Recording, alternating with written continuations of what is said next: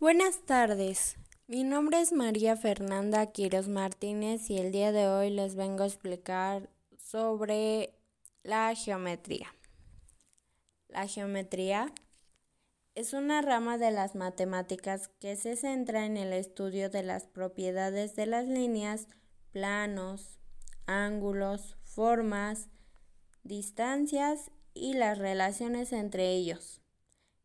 Es una parte como ya se dijo, de las matemáticas, que se encarga de estudiar las propiedades y las medidas de una figura en un plano o en un espacio, para presentar distintos aspectos de la realidad.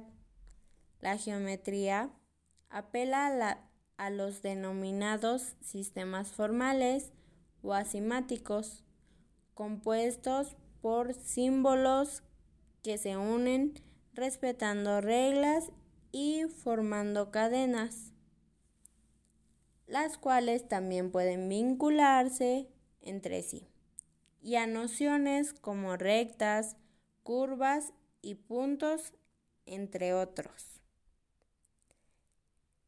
La geometría es una disciplina de las matemáticas, en pocas palabras, que está presente en todas partes y por supuesto en la vida cotidiana.